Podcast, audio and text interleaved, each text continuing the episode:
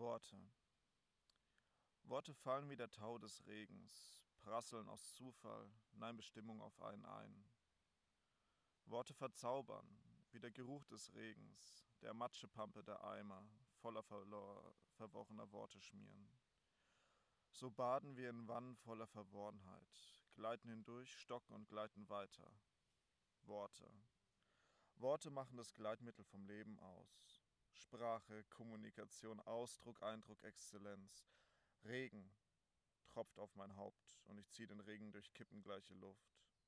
Rein, weich und sanft ist diese Regenkippe. Ich verschlinge sie, brauche sie zum Leben. Ich bin ein Schwamm.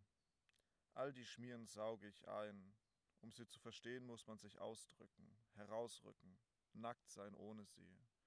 Wenn du leer bist von den ganzen Schmieren, wird dein präsentes Sein dich verwandeln in einen Hauch von Regen. Und du wirst das Elixier von Wachstum sein und dein Umfeld in einen Garten der Liebe verwandeln. Du wirst durch ihn streifen, fühlen, schlecken, riechen, tropfen vor Glück.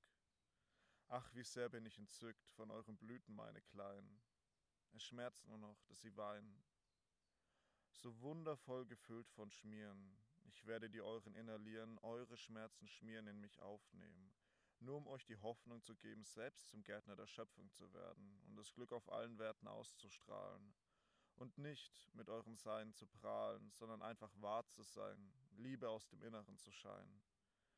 Weinen, um zu lieben gar den Schmerz, der uns am Leben hält. Existenz ist Weinen auf Glück.